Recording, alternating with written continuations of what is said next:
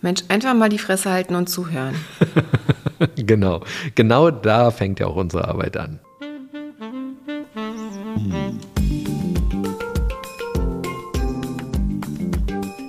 Herzlich willkommen zu unserem Podcast Die Therapeutin und der Coach mit Sabine Werner-Kopsch und Hajo Werner. Ein Ausschnitt aus unseren Küchengesprächen. Folge 23. ADHS und ADS. Heute starten wir mal wieder mit einer Sprachnachricht. Ja, hallo ihr Lieben. Frage, ähm, könnt ihr vielleicht mal eine Podcast-Folge machen zum Thema ADHS? Und das würde mich irgendwie ganz schön interessieren, denn ich bin immer so übermotiviert, kenne auch viele, die da sehr, ich sag mal, äh, unterwegs sind und wir wissen nicht, ist das jetzt gut, ist es nicht gut?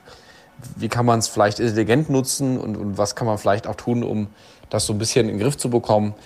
Liebes Team, vielleicht könnt ihr dazu mal eine Folge machen. Ich finde ja ADHS und ADS irgendwie cool. Vor allem ADHS vielleicht, weil ich selber ein kleines ADHS habe. Kann sein, ne? Dann kann man sich damit ganz gut identifizieren. Wir hatten es ja schon in der Folge Projektion. Also ADHS als Thema wird auch immer größer. Immer mehr Menschen haben ADHS oder liegt es daran, dass es ADHS in der Diagnoseform noch gar nicht so lange gibt? Naja, noch nicht lange gibt, kann man nicht sagen. Ne? Also ADHS wird seit 1978 diagnostiziert, also seit dem ICD-9 und wurde dann nur noch mal 1992 ergänzt, auch für das Erwachsenenalter. Aber in meiner Schulklasse gab es niemanden, der die ADHS oder ADS-Diagnose hatte. Also nicht, dass ich wüsste. Und heutzutage geht man davon aus, dass ungefähr pro Schulklasse drei bis vier Kinder unter ADS oder ADHS leiden. Und ja, also als ich in der Schule war, gab es noch kein ADHS. Also das war vor 1978, da war ich noch in der Schule 1978, aber da wurde schlichtweg gesagt, Hajo ist ein Zappelphilipp. Genau, oder Klassenclown oder es gab halt andere Wörter dafür. Ne? Also allgemein nur mal so, um ganz kurz dieses Thema einmal zu definieren, was das eigentlich genau heißt. ADHS ist das Aufmerksamkeitshyperaktivitätssyndrom und es geht dabei darum, dass drei Komponenten in mindestens zwei sozialen Situationen auftauchen müssen. Diese drei Komponenten sind motorische Unruhe, also Zappeligkeit, die motorische Unruhe, die im Erwachsenenalter zu einer inneren Unruhe wird. Dann ist es Konzentrationsdefizite, die immer dann auftreten, wenn von außen gestellte Aufgaben sind. Also nicht, wenn die Kinder stundenlang Lego bauen, weil sie das selber toll finden. Das ist keine Konzentrationsanforderung von außen sondern das ist dann unter Umständen sogar so eine Art Hyperfokus. Und das dritte und meistens auffälligste in der Schule ist die Impulsivität. Das ist eben dieses, ich handle, bevor ich denke, also drüber nachdenke. Das sind die Kinder, die dann eben schnell überreagieren, Wutanfälle kriegen, auch eine niedrige Frustrationstoleranz haben und diese Symptome müssen eben auch nicht nur in einer sozialen Situation, also tauchen die nur in der Schule auf, dann kann das eigentlich auch nicht diagnostiziert werden. Taucht das aber in der Schule und zu Hause auf oder in der Schule und im Sportverein oder es war in der Kita schon Thema, dann kann man das sozusagen diagnostizieren. Und ähm, dann ist es sogar so, dass man in der Schule auch einen Nachteilsausgleich dafür bekommt. Also das ist eine anerkannte Störung. Schulkontext gibt es dann zum Beispiel mehr Zeit in den Klausuren oder man darf bestimmte Dinge, die andere nicht dürfen, also sich mal eine Auszeit nehmen oder sowas.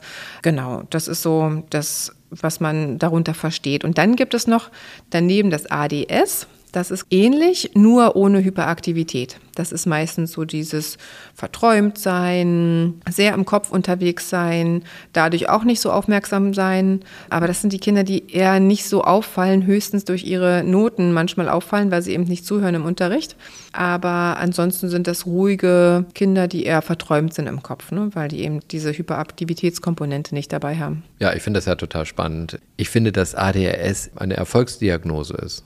Genau, also was damit einhergeht, ist in großen Teilen tatsächlich erfolgsversprechend, weil diese Menschen sehr kreativ sind, die haben ein sehr blumiges Denken, können sich nicht so gut abgrenzen, weil sie sehr, sehr reizoffen sind, aber dadurch bekommen sie auch ganz viele Dinge mit. Viele Menschen mit einem ADHS oder ADS sind auch quasi emotional sehr intelligent, also bekommen viele Zwischentöne mit, haben sehr feine Antennen, sind sehr sensibel auch für Situationen, haben einen hohen Gerechtigkeitssinn und haben eben auch ganz oft tatsächlich Fähigkeiten, die so als Führungsfähigkeiten gefragt sind. Also können Gruppen gut leiten, haben super Ideen zum Spielen, können andere Menschen bei einer Aktivität halten, indem sie sie motivieren und sind sehr lebendig dabei, können sich sehr freuen über bestimmte Dinge. Es macht eben auch Spaß, einfach mit Menschen zu tun zu haben, die so unterwegs sind, weil das einfach so was total Lebendiges und Schönes auch hat in der Interaktion. Soll ich dir mal so ein paar Namen sagen von Menschen, die ATS haben? Ja. Also ich finde die alle. Also das ist echt super. Also Benjamin Franklin zum Beispiel hatte ADHS, Robbie Williams hat ADHS, Tom Cruise, Steve Jobs, Steve Jobs war ein ADHSler, Prinz Harry, Jamie Oliver, Richard Brunson, Bill Gates, Will Smith, das weiß, glaube ich, jeder, seitdem er da bei der Oscarverleihung seine Hand nicht bei sich halten konnte. Mhm. Schönes impulsives das, Verhalten. Das, das, das, ist genau das, was tatsächlich schwierig ist, weil die Impulsivität ist das, was auch im Erwachsenenalter als einziges noch renitent bleibt. Alles andere wird schwächer im Erwachsenenalter.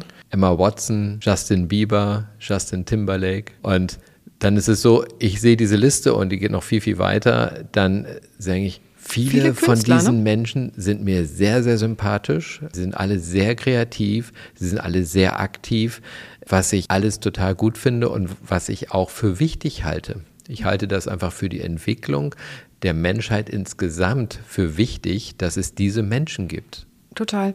Es ist so schade, dass in vielen Schulen ADHS und ADS so ein negativer Stempel einfach ist und damit quasi sowas den Kindern vermittelt wird, dass sie nicht richtig sind, dass sie bestimmte Dinge nicht so optimal können, dass sie am besten Tabletten nehmen sollten, damit genau, sie einfach funktionieren. mal Ritalin drauf. Genau, das ist das, was ganz häufig empfohlen wird, dann von Lehrern, die das eigentlich gar nicht sollten, sondern das sollten, wenn dann Psychiater. Aber das ist halt so schade, dass das so negativ besetzt ist. Also ich habe auch ganz oft Eltern, die wirklich Angst davor haben, dass ihr Kind ADHS hat, weil das dann so negativ besetzt ist. Und ich denke dann immer, eigentlich ist es so eine total tolle Ressource.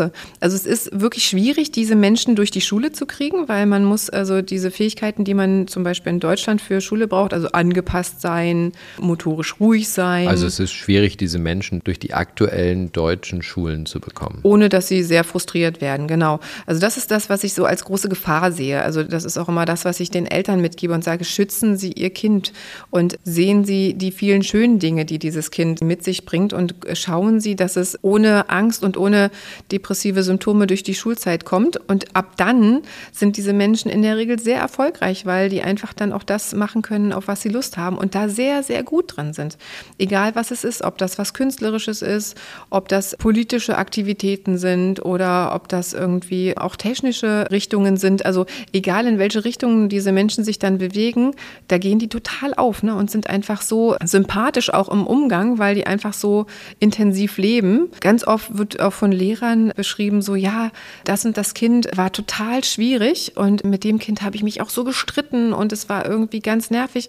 Aber ich erinnere mich heute noch daran und ich habe von diesem Kind den schönsten Abschiedsbrief meines Lebens bekommen oder so. Ja, ich finde auch ADHSler sehr unterhaltsam. Da passiert immer was, das ist immer lustig oder häufig lustig. Die haben halt einfach so viel Energie und so viel Lebensmut in sich, dass das auch auf die Umgebung ausstrahlt. Ne? Also die haben wirklich einen hohen Entertainment-Faktor der auch dazu führt, dass sie eben Menschenmengen auch anleiten können. Ne? Also die sind auch durchaus in der Lage, man kommt zusammen und man merkt immer gleich, einer übernimmt die Führung und hat Ideen und pusht andere und sagt, ach komm, jetzt mach doch auch noch mal mit und so. Schon bei Kindern merkt man das ganz häufig und es ist einfach so toll zu sehen, dass Menschen einfach angeborenerweise diese Qualitäten haben. Das ist total schön. Das sind drei Komponenten, die ich besonders wichtig finde bei ADHS, die erfolgversprechend sind. Das ist zum einen die hohe Aktivität die damit einhergeht. Diese Menschen sind eben impulsiv, die machen etwas. Haben hohe Energie. Die haben ein sehr hohes Energielevel und die sind immer irgendwie am Machen.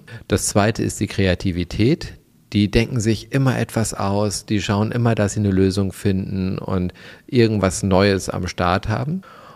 Und das dritte ist dieser Hyperfokus. Das heißt, die können sich in eine Sache richtig eingraben. Die vergessen alles um sich herum, diese Menschen, und sind dann völlig mit dieser Sache beschäftigt und finden dort kreativ Lösungen, die ansonsten gar nicht entstehen können. Also so einen richtigen Flow. Die kommen in so einen richtigen Flow und das ist beneidenswert.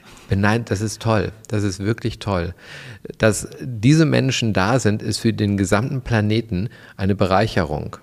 Wenn diese ganzen Fähigkeiten in die richtige Richtung gelenkt werden, wenn sie selber in der Lage sind, diese Fähigkeiten in die richtige Richtung zu lenken. Häufig ist es leider so, dass Menschen mit einem ADHS, vor allem wenn sie noch in der Schule sind oder in der Berufsschule oder im Studium, dass sie eher darunter leiden, weil sie merken, ich brauche viel mehr Energie, um mir diese Inhalte, die mich eigentlich nicht interessieren, anzueignen. Ich komme mit manchen Sachen nicht hinterher. Ich bin schnell abgelenkt. Ich bin schnell mit anderen Dingen beschäftigt. Ich muss einfach schauen, sozusagen am Ball zu bleiben.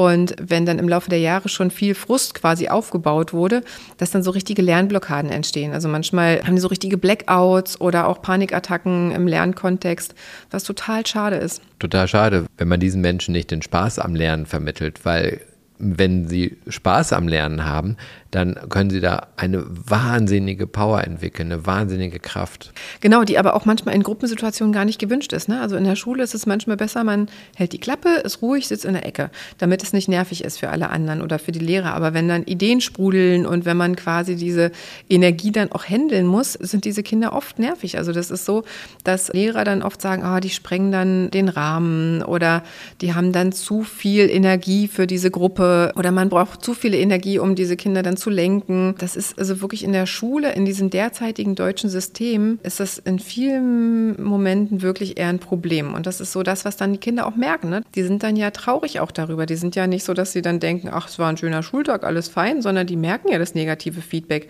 Und wenn der Lehrer oder die Lehrerin negativ eingestellt sind, dann sind häufig die Mitschüler ja auch so, dass ja, oh, der nervt oder die nervt oder irgendwie jetzt schon wieder irgendwie, oh, meldet, sich, meldet sich schon wieder oder redet rein, weil er eben oder sie in dem Moment eine Idee hat. Ja, das Kind, das da sitzt und in der Klasse immer aufzeigt und sagt, ich weiß das ja auch oder ich weiß noch was und das zum Besten gibt, das sendet natürlich ganz viele Reize aus. Das heißt, die Menschen um dieses Kind herum sind relativ zeitnah überreizt Genau. und genervt. Und es wird dann halt als Störenfried wahrgenommen. Ne? Das wird dann gesagt, so, oh, der ist so derjenige, der immer stört, immer nervt. Genau, das ist die Herausforderung, mit dem ADHSler jeden Tag konfrontiert sind. Auch aus der direkten erzieherischen oder sonstigen familiären Umgebung erzeugen ja ADHSler häufig Situationen, in denen alle anderen überreizt sind und entsprechend reagieren. Und in vielen Fällen äh, fällt tatsächlich ADHS auch deutlich mehr auf, wenn es Jungen betrifft, also weil es einfach expressiver ist. Mädchen mit einem ADHS gibt es auch.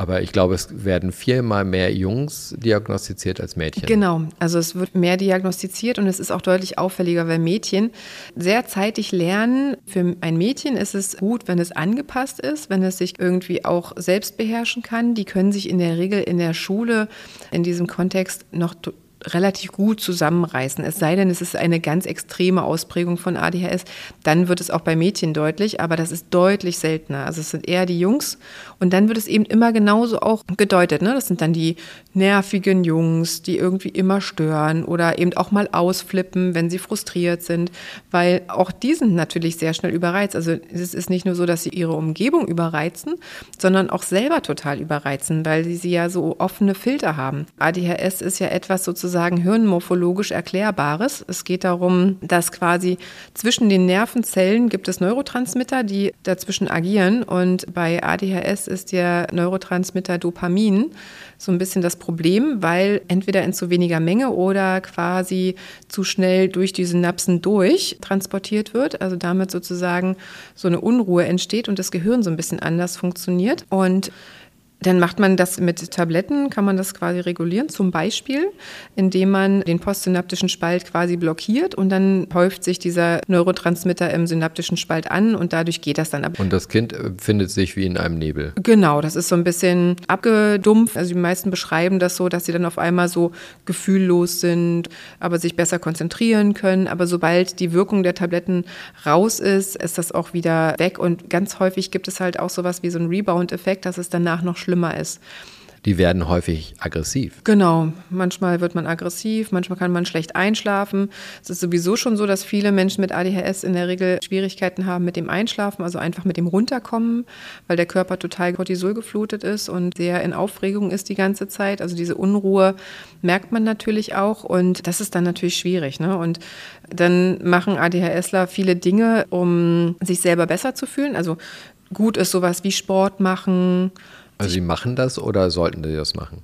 Also machen viele automatisch, weil sie merken, es tut ihnen gut. Aber wenn man es nicht automatisch macht, sollte man es machen, weil es entspannt. Ne? Also Bewegung kurbelt nämlich auch den Dopaminhaushalt an sozusagen und damit fühlt es sich einfach besser an. Leider machen auch viele Dinge, die negativ sind, ähm, quasi einen Dopaminausstoß im Kopf aus. Also sowas wie Elektrogeräte, also hier Spiele spielen, Mediennutzung. Da wird man leider sehr schnell abhängig. Auch Konsum von hellem Zucker, also von Industriezucker, pusht das schön hoch, sodass da auch einige Gefahren liegen, sozusagen, wenn man nicht ganz bewusst mit Dingen umgeht.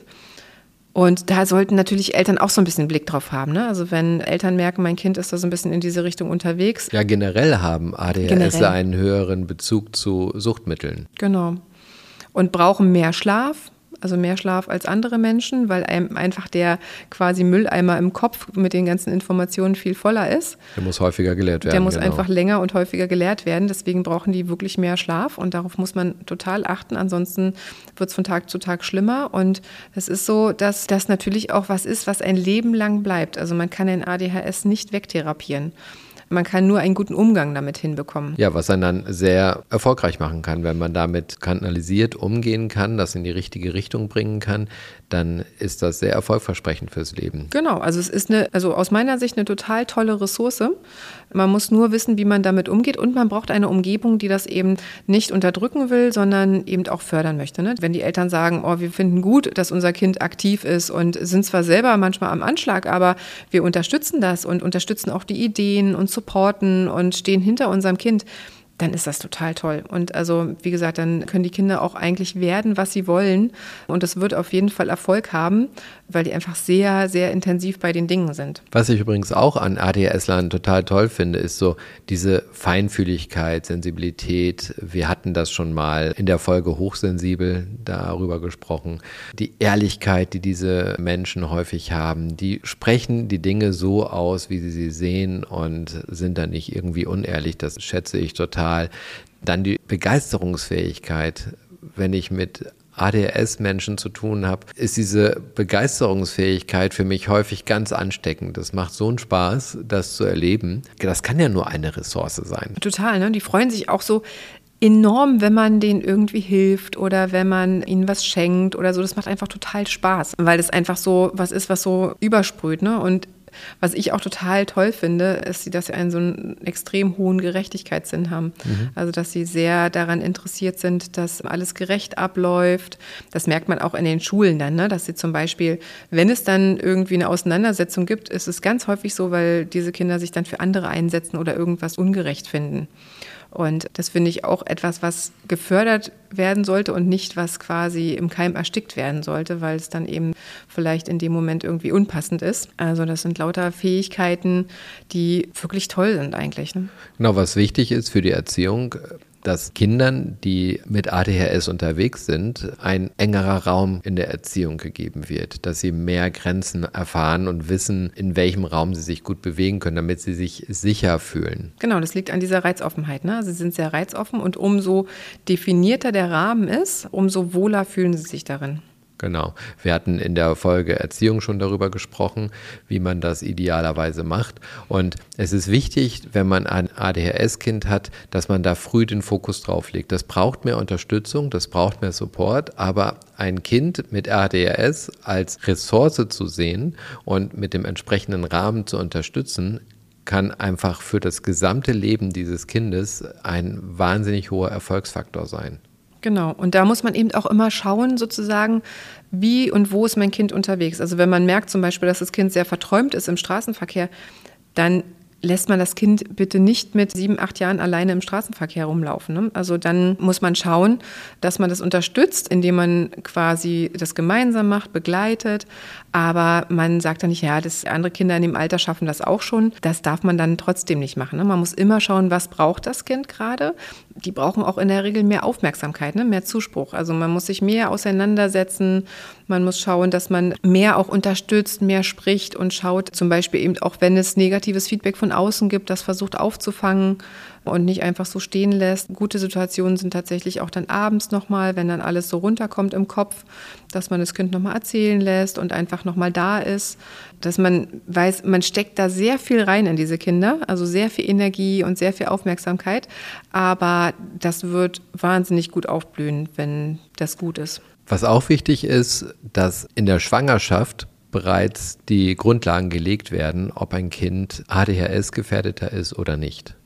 Das finde ich total interessant. Es gibt genetische Dispositionen. Ne? Also wenn ein Elternteil ein ADHS hat, dann ist die Wahrscheinlichkeit, dass das Kind ADHS hat, auch sehr, sehr hoch. Also es gibt so unterschiedliche Möglichkeiten, wie ADHS entstehen kann. Es kann auch während der Geburt entstehen durch bestimmte Engpässe im Gehirn.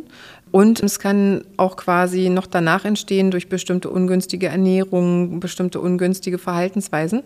Zum Beispiel der blaue Farbstoff in Lebensmitteln ist auch nachgewiesenermaßen sozusagen ein Auslöser. Deshalb Oder bekommen unsere Kinder keine blauen Eissorten, genau. Genau, für ADHS. Also es ist nicht ein monokausales System sozusagen ADHS, sondern es ist multikausal. Also es gibt viele unterschiedliche Komponenten, wie das entstehen kann.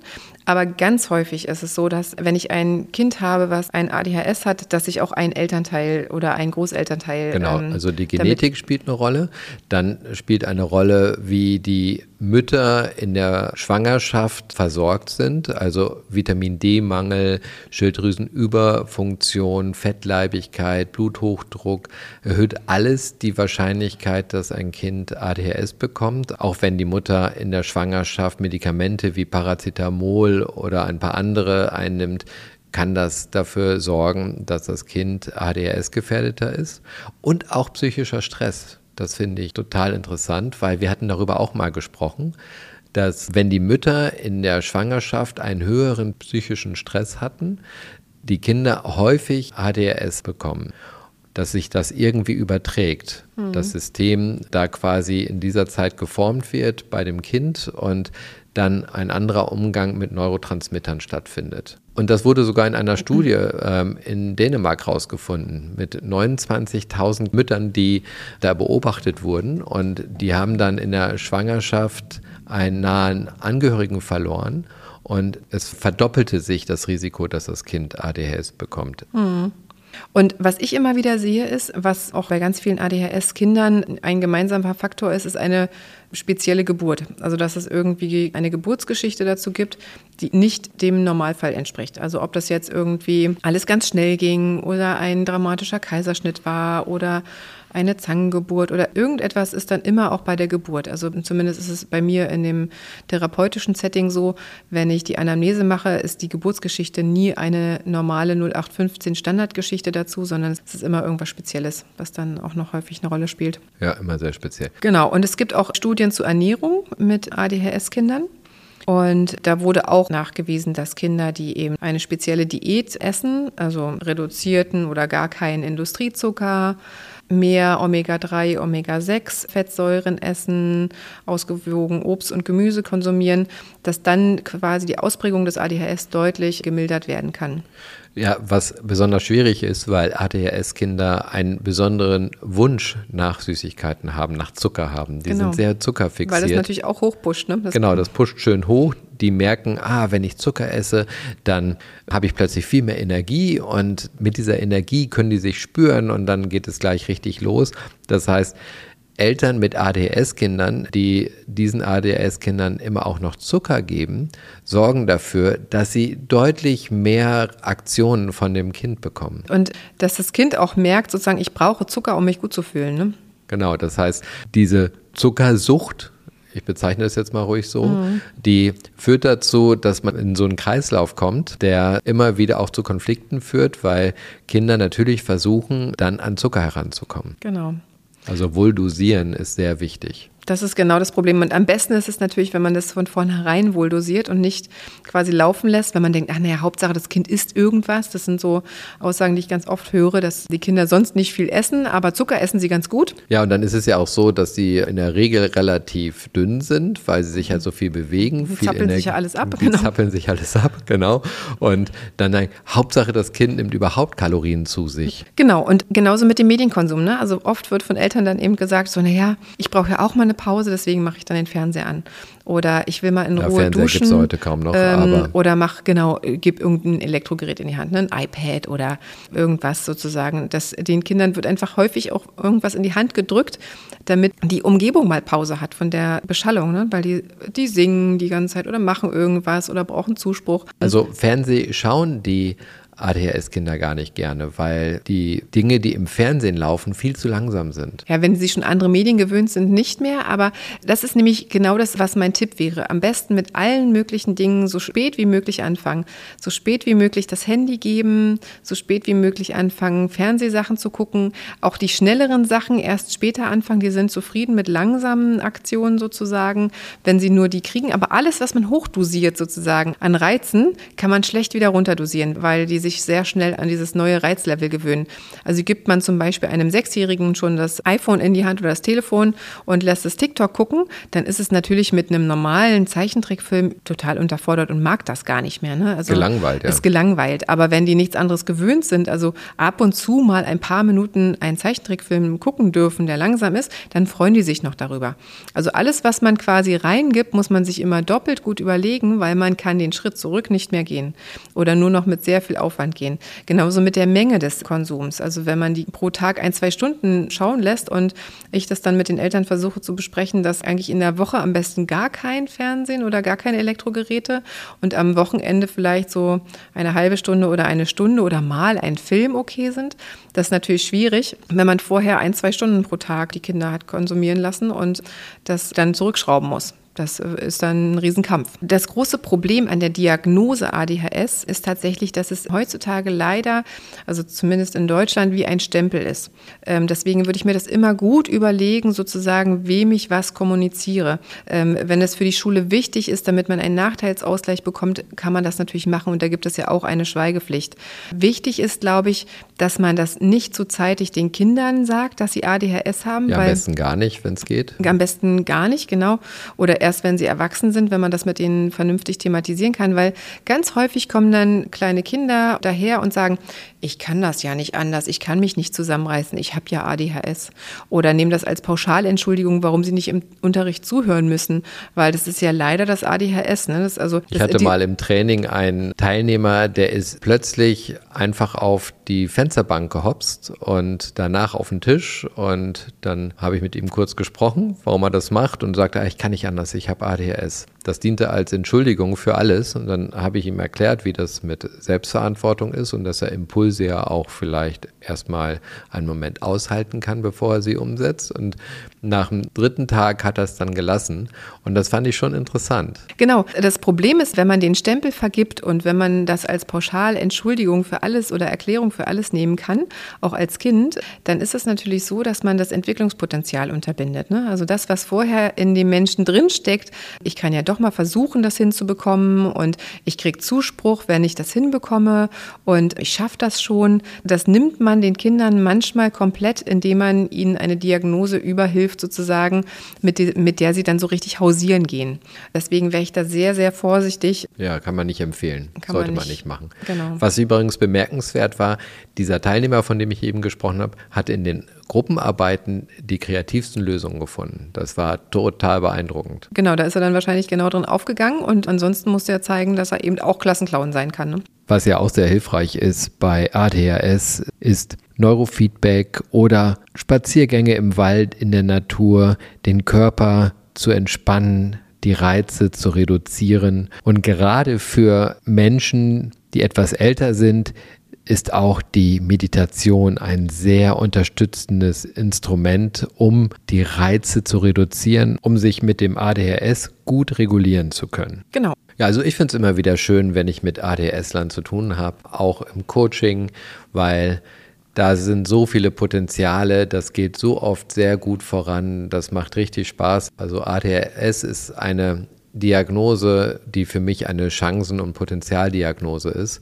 Und es ist so wichtig, dass die Menschen damit umgehen lernen, die ADHS haben, um dieses Potenzial voll nutzen zu können. Und ich habe immer wieder sehr gerne Menschen mit ADHS in meiner Coaching-Praxis und freue mich über die Arbeit mit diesen Menschen, weil da so wahnsinnig viel vorangeht.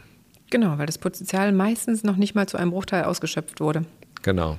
Und wenn dieses ganze Potenzial dann überhaupt erstmal fassbar wird, dann sind die Menschen auch total begeistert und freuen sich richtig und haben so viel Energie, Dinge umzusetzen. Das ist beeindruckend.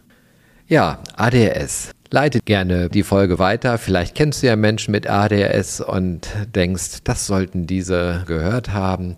Gerne könnt ihr uns auch weitere Fragen stellen gerne per Sprachnachricht an uns per Direktnachricht oder auch als E-Mail. Und wenn euch diese Folge gefallen hat, dann lasst gerne fünf Sterne da. Bis bald. Auf bald.